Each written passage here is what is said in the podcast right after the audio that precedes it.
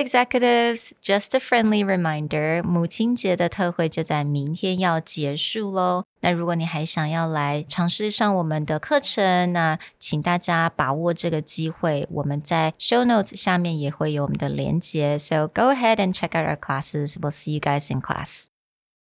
你知道做简报的 opening 前还有个非常重要但常被忽略的动作吗？也就是 setting the tone。 那就让我们来听听，到底要如何运用我们的语言还有语气来设计你要的简报气氛。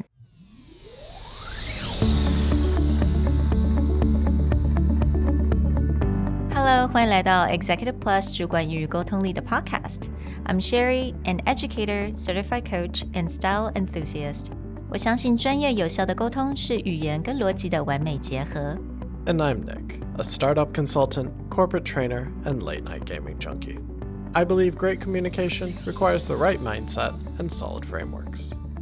我们希望带给大家职场英语的技能、跨文化沟通技巧与其他能帮助您成为出色领导者的工具。Join us each week as we share our experience, research, and methodologies to take your communication and language skills from good to great.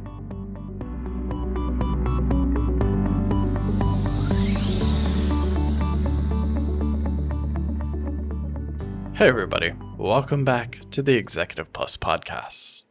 Now, for our May premium content, we talked a lot about presentation openers and gave several examples. But in our sharing session, we actually spent quite a bit of time talking about setting the tone mm. of how to start a presentation, mm-hmm. even before you get to your opener, how you get the presentation going, how you get your meeting going, can be greatly affected by the way that you set a tone. Whether you want this to be a very serious, pull up your shirt mm. sleeves and let's focus, mm. kind of serious meeting, whether you want it to be a bit more casual to let the creative brainstorm mm. flow, or whether you just really want a chatty, friendly, get to know you kind of vibe.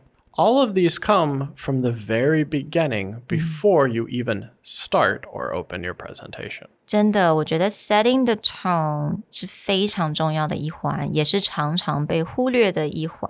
很多人在做 presentation 之前，尤其是一个很重要的 presentation，自己心里非常紧张，可能觉得练习不太够，结果在刚开始就说 I'm so sorry, I haven't practiced for a long time, or my English is not really good。结果讲完了这个，他们就想要进入这个正式的简报。But unfortunately, you already set the tone, right? Yes, exactly. Your examples there, I've heard way too many times mm-hmm. where people get on stage and, like, oh, I'm really not used to doing this. Please bear with me. Mm. English is not my first language, so I hope that yeah. you can understand. Some people mm. may assume this is about being humble, yeah. but a lot of times, as you said, this mm. sets a tone for people not to expect mm. much. And unless you're an amazing speaker secretly mm. and you want to bring them up, you're not really setting them yeah. to have low expectations. You're setting them up to not want to listen to what mm. you have to say because you're not very confident or you're yeah. not super clear on mm. what it is you want to give them. So that right there is a tone setting. Yeah.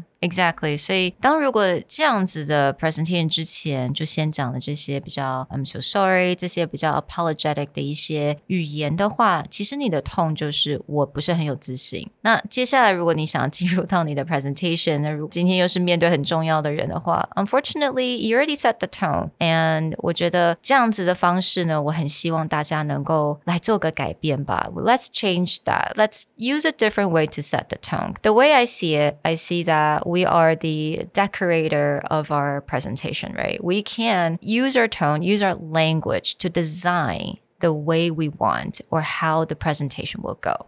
也就是呢，我们真的是可以利用自己的字啊、语言、语气来设计我们想要的简报的气氛。那接下来想给大家三种不同的 categories。那第一个也就是比较 casual，但是还是专业。 第二个就是非常正式，那第三个就是 very friendly and really chatty.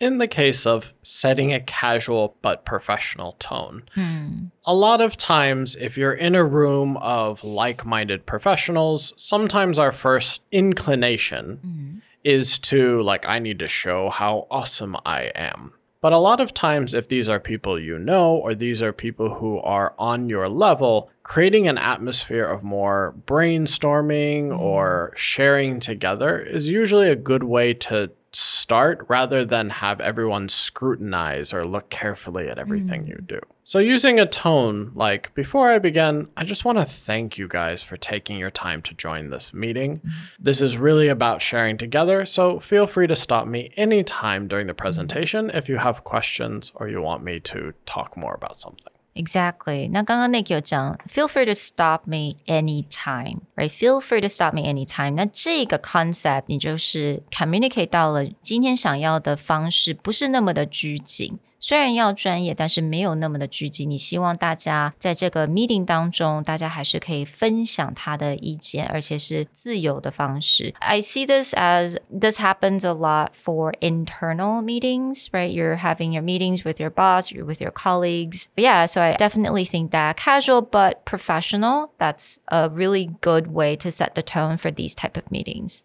Another thing to notice is the word choicing of things like, I want to thank you guys. Now, you don't mm. have to call everyone guys. Maybe you want to be more inclusive, guys and gals, ladies and gentlemen. But this sort of terminology, choosing things that are downplayed a little bit, Yeah. Helps to set that tone that this is not as serious. Otherwise, mm. you see a lot of, for example, the president, every time they give a speech, is like, we want to formally thank all the ambassadors and mm. visitors to our fair.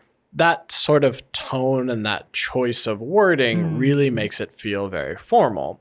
But when you switch out things, it's like, I really want to thank you guys for taking your time. Or I really appreciate that everyone took time from their lunch to come join. This is something that I wanted to share for a long time. Hmm. Even though, again, you may have very serious information or something specific you want to share, just these word choices and that tone of how you carry the opening will make it feel less like very statesman hmm. formal and more like a casual but informative presentation. Hmm.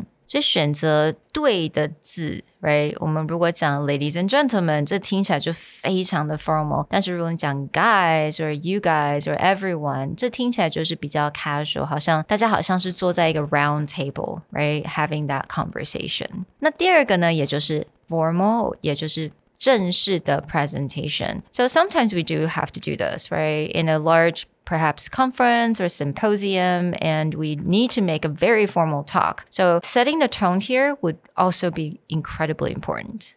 In a formal tone, you'll notice that most of your statements are very declarative. Like, I'm mm. just giving information to make sure that everyone Right. knows what's going on. So you'll hear a lot of people start with, Thank you all for joining us for our presentation. I will be hosting a Q&A at the end of the presentation, so please reserve your questions for the end. Now, those just declarative statements right in a row makes it less casual. It's Yes. more like I'm standing on a podium and I'm letting you know what's going on. It sets that tone for what to expect throughout the rest. Yeah, absolutely. 所以我们这边可以看到，OK， 字选择的语言，还有呢我们的语气。我先讲到语气好了。刚刚 Nick 有讲到 declarative，像这样子的的 statement，我们之前可能有讲过语气跟语调这种 tone 啊，这个 tone 呢，通常 declarative 的 statement，我们这个 tone 调语气在结尾的时候，它一定会下降，right？It declines。Right. it doesn't sound like a question.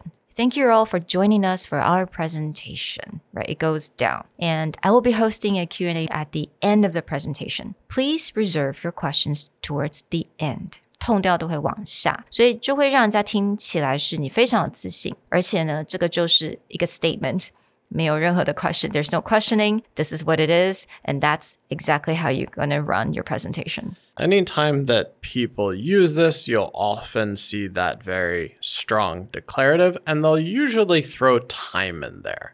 Like, we have a lot to get through today. I want to be able to start and Yeah. complete A, B, C. Again, that very downward tone, but also very short and sharp ending to each sentence doesn't leave room for questions. We're also comparing this to those previous, like, oh, you know, I'm I'm very nervous about mm-hmm. doing this. This is my first time. That very kind of long, like, this is my first time. I'm really kind of short, versus someone who's trying to be mm-hmm. very formal, very sharp. Listen to me. We need to finish this within the structured amount of time. I will handle Q&A at the end. Please reserve your questions. Very short, very sharp. 所以大家注意了，我们在语气、语调跟语言的当中，你就可以营造了一个气氛出来了。接下来呢，有些人他常常会喜欢做这种比较 friendly 跟比较 chatty 一点的，就是很轻松式的 presentation。个人啦，I have to say personally，我比较少有这样子的机会，我觉得可能是个性。I think same for Nick。 as well. But 有一些人是比较喜欢用这样子的方式来做他的简报。So again, it's really up to you guys how you guys wanted to do this or who your audience going to be. So that would change. But for friendly and chatty, of course, 你 setting the tone 就会跟刚刚的 formal 的这种 presentation 会差非常的多。 Actually, Andrew is probably the king of friendly and Yes. chatty He presentation would set styles. the tone very clearly. yeah. Typically, if you ever see him before a workshop, before a presentation, and I'm not talking about like a very super formal event again, but anytime that we do trainings, workshops, or he mm. gives speeches, before he gets on stage, he's usually out in the crowd, shaking hands. Mm. Getting to know people, asking them why mm. they came, and he'll just immediately set this atmosphere like this guy is my friend. And then when he stands on stage, he continues that persona. And what it does is it makes people want to listen to him because they like him, not mm-hmm. because he's the authority mm. figure on stage. Mm. But it's just as an effective a way to grab attention and make sure people are in tune with you. Mm-hmm. 那当然，如果今天如果你要跟你同事啊，只是坐下来分享一些最近发生的事情，of course you can still use this very friendly and chatty way to do that. So the language here you can use is Hey everyone, I'm so happy that all of you guys are here. I just want to let you know that this is a very casual sharing just about what I've found in the past few months working here at the company. Yeah, this tone, and you can use it a lot. So, for example, when I'm training workshops and we mm. ask people to participate or Yeah. share what they had come up with, and you get a lot of that silence. Yeah. but if you've set a nice, friendly, chatty mm. tone at the beginning, I tend to throw in there, be like, look, the last person who shared is still alive. No one has mm. ever died in the workshop. you know, feel free to share. That's why we're here. Mm. Just that sort of tone will keep people in a lighter mood, especially in these kind of awkward or mm. nervous phases as well. 所以大家可能现在应该可以了解了，这种 setting the tone，它其实可以影响到很多。它不只是影响到你接下来的 presentation，它甚至可以影响到你们听众的心情，还有下一个演讲者的心情跟他的 presentation。So try it out，你可以试试看不同的方式，看哪个比较适合你，看哪一个比较适合你自己的个性跟你所呃需要去呈现的这种气氛。So have fun with this. Yes, we definitely encourage you to think carefully about not just what did I create in the content of my mm. presentation, but before I get on stage or before I get started, how do I set the tone to make sure the room is in tune with me? Do I want to be casual but professional? Do I want to go full formal? Or is this going to be about friendly and chatty? We hope you enjoyed, and we'll talk to you guys next time. Bye. Bye.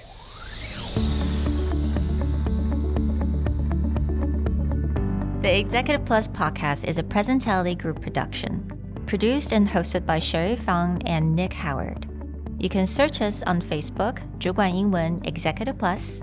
You can also find us on Instagram, Communication R&D, and email us at sherry at epstyleplus.com.